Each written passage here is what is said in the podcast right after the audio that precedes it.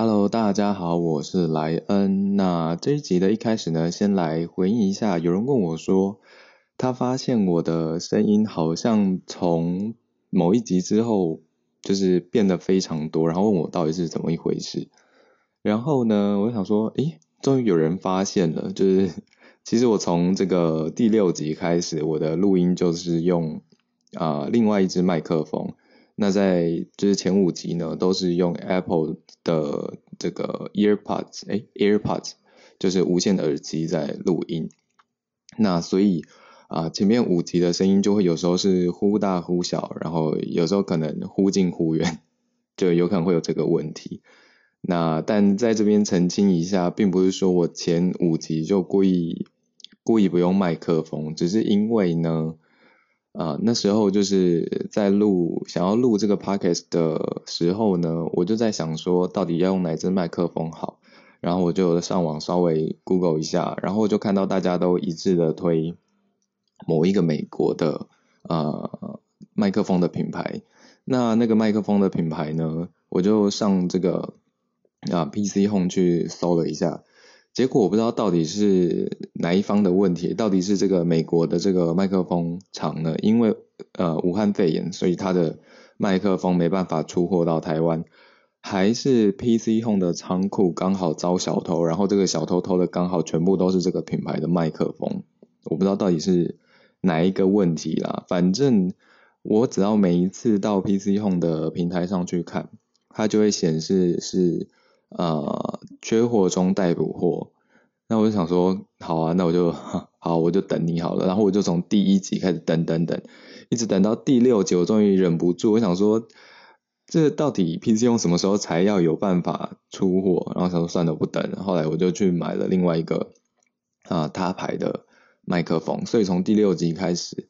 就如果有是有人是从第一集开始听的话，就会发现，哎，第六集开始声音怎么变得？更就是比较干净，然后比较呃比较真实，就变成就突然发现说，哎，这个交流的不再是声音，而是心灵啊。然后对，反正就是因为这个麦克风的问题了，所以从这个之后的话，应该就不会遇到这种收音收音的时候忽大忽小的这种毛病。那如果有这个在听的人是从第六集之后才开始听，就是前面还没有听过的话。那也可以欢迎去看，欢迎去听看看这个第一集到第五集的这个啊，我录音的这个惨况，但也也没有到说到惨况啦，它就是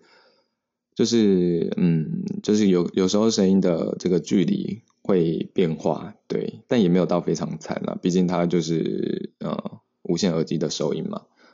好的，那回到这一集的主题，这一集呢就是想要和大家来。分享几个就是在创投的时候呢，遇到非常瞎的一些案子，或者是一些新创公司。那这些呃新创呢，他们瞎就有一些真的是瞎到这个超出天际啊，就是有点在遇到之前有点无法想象，那遇到之后就觉得嗯，真的大开了眼界，因为在这个新创就是。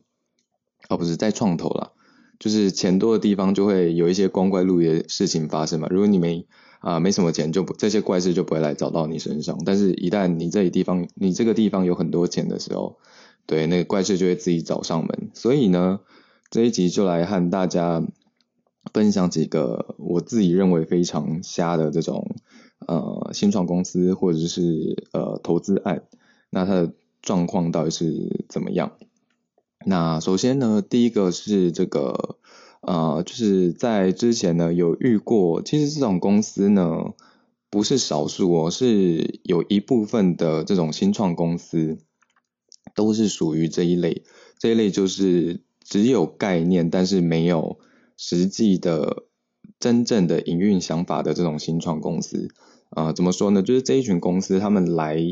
找。创投要投资的时候，它就是只有一个很粗浅的概念，就是说，哦，我要卖什么东西，或者是我要经营一个什么平台，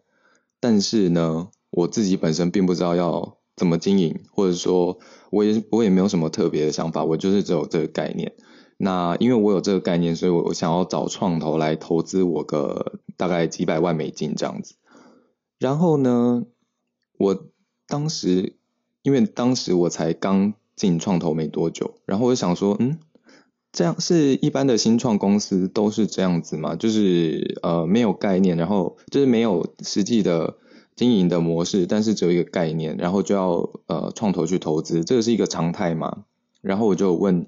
啊，当时的主管，然后那个当时的主管就冷冷的回我一句说，嗯，这种公司你就直接啊，谢谢再联络就好了。然后我就想说，哦，原来原来不是多说，就是松，就是让我松了一口气。我就想说，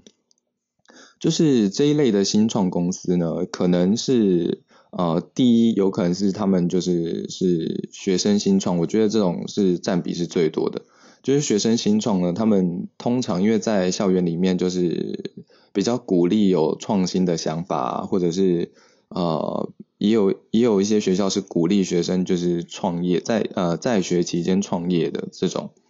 就通常这种团队呢，因为他们在这个校园里面的这样子的环境，跟外面一般的这个产业界还没有接触过，所以不会特别的清楚说现在的这个。啊，比如说他要发展的这个平台，目前产业上的这个状况是怎么样？所以他们就会觉得说，嗯，我这个想法很棒，然后我因为这个想法很棒呢，这个创投要先给我一笔钱呢，我才能把这个想法啊落地啊去实现啊，然后之后就会按照我的想法呢，接下来大概过了一个月就会怎样，然后过了三个月呢会怎样，然后接下来可能啊五年之后呢就可以怎样去哪里美国上市什么之类的。然后我就在想说，哦，好，就是通常这种公司呢，就是听一听，然后就如果稍微这个好心一点的创投，或者是好心一点的这个呃呃天使投资人呢，就会跟他建议说，就是他看到如果是这样类型的呃，比如说平台公司或者是新创公司，他们在发展的过程中呢，会。有哪些过程？那这个过程上面会会需要什么样的资源？然后这些资源要去哪里找？然后还有可能这个过程中这个团队的建立啊，有什么建议等等的，这是比较好心的创投或啊天使投资人会做的事情。但是，一般的这个投资机构呢，他就我前面几集有讲，他一天可能要看的这个新创公司丢过来的这个投资案，可能就有十几二十个。那这样在这种情况下呢，他就不会有那么多的时间去慢慢和你讲说，这种光有概念的公司，你要怎么样一步步去落地实现这种这种事情呢？新呃创投就不会特别花时间。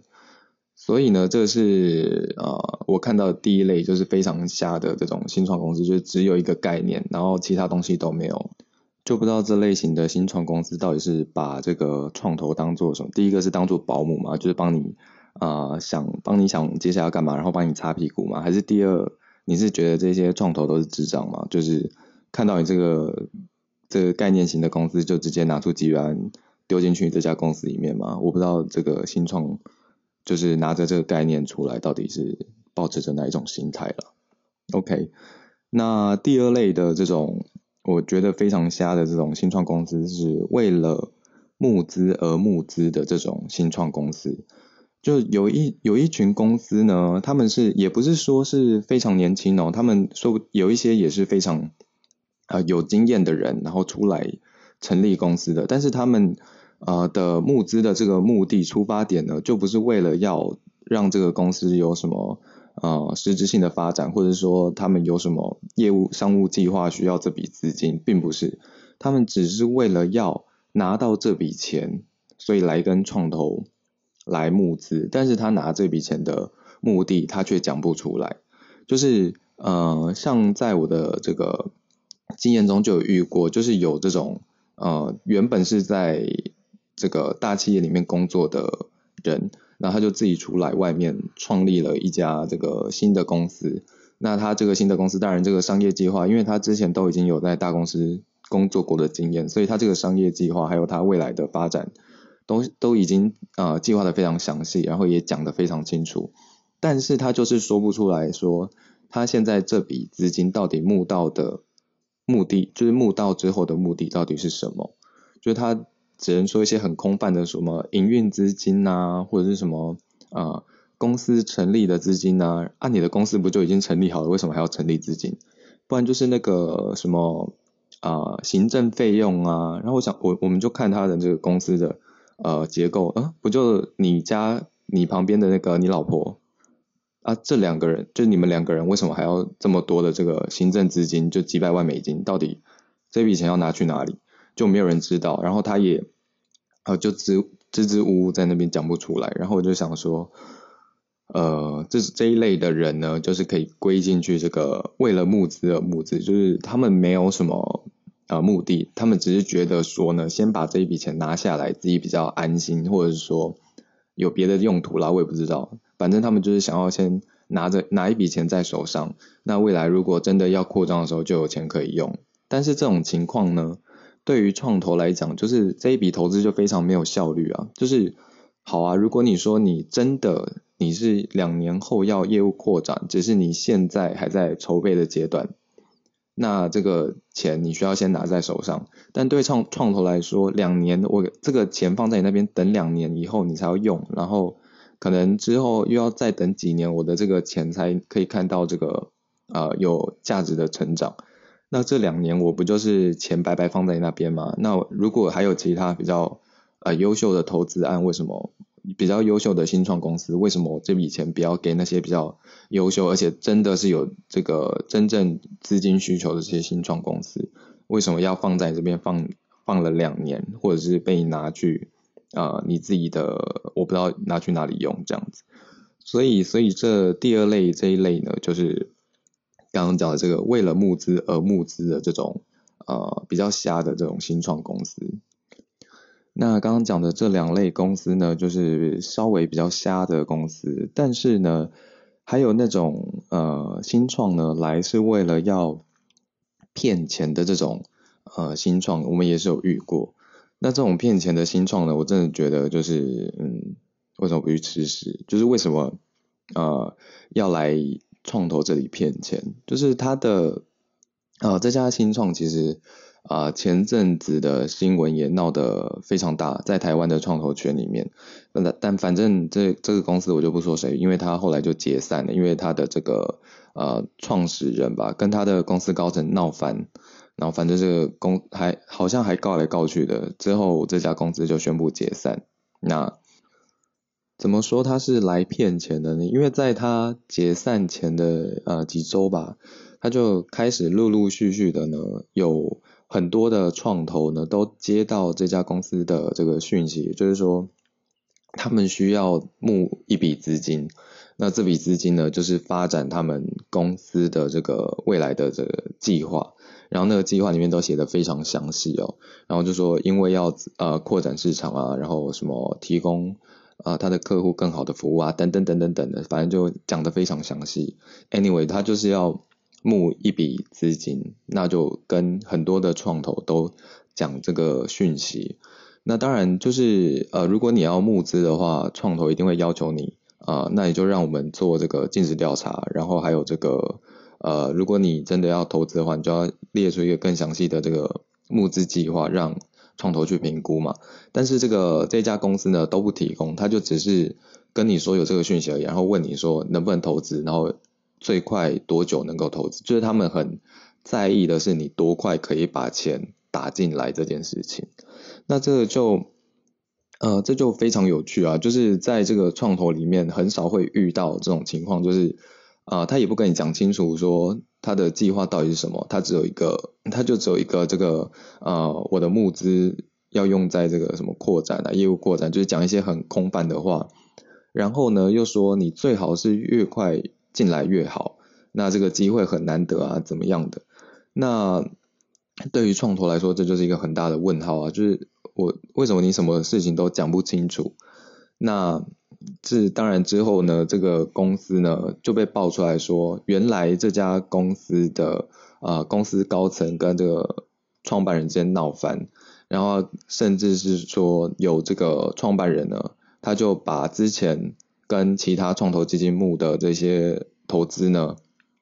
拿去自己私用，就去买了，好像买了六台七台跑车，然后还有帮他的女朋友买了一大堆名牌包，刷的那些卡全部都是投资人当初投资进去的那些钱，就全部被拿去这样乱花，所以他那时候这个公司的高层跟股东之间就有因为这样子乱花钱，正在这个就是。争执当中，然后有点闹翻的状况，所以他才要赶快出来找另外一笔钱投进去这个公司里面。当然这些事情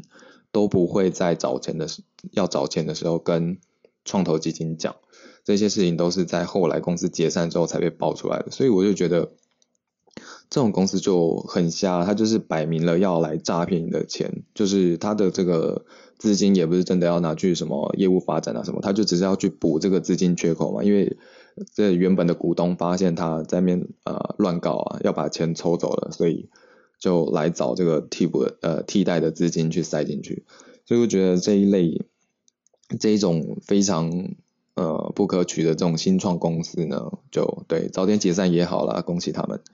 那最后一种我觉得也非常瞎的这种公司来创投找钱呢，呃这种呃这一家公司其实并不是。哦，我们基金遇到的是我在其他基金的朋友跟我说，他们遇到这种非常瞎的事情，就是这一家公司呢，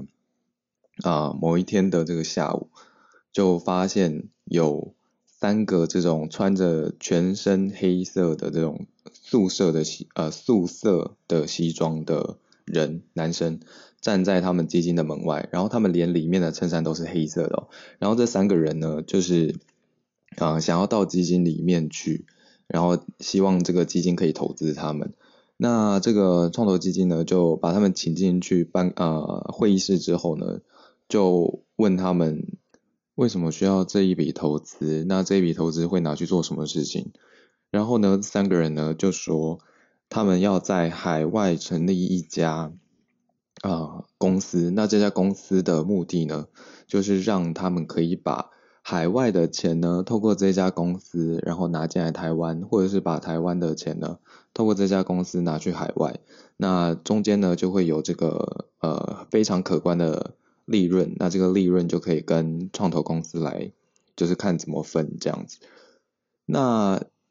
那个这家创投一听就发现，哇靠，这不就是传说中的呃。就是某某一种商业行为嘛，那当然这个创投公司当下也是，就是呃面有难色，不过也是把这家这个就是这三个人呢，就是非常客气的请出去，就跟他说好，那这样呃基金的话再做一些内部的研究啊，然后怎样？因为前面也说了嘛，创投公司就是因为手上有。非常大笔的资金，所以当有钱的地方呢，就会有这些光怪陆离或者是非常奇特的人就会来接近你，想要从你这边拿到钱。所以这也是这个新创公司比较啊，算是特别的日常嘛，就会遇到这种非常啊奇奇怪怪的案子。好的，那今天这集呢，就是和大家分享一下，就是在创投基金遇到。非常瞎或者是非常奇特的案子或公司，那当然也是跟之前一样，如果对于我前面几集讲的地方呢，有什么需要补充或者是还比较好奇的呃问题，都可以在我的评论区或者是我这个简介节目简介里面的这个问答区呢来提问。我在接下来几集有空的时候呢，就会针对这些提问来回答。那有相关的任何建议呢，也都是可以透过这样的方式来跟我说。好的，那这一集就到这边结束。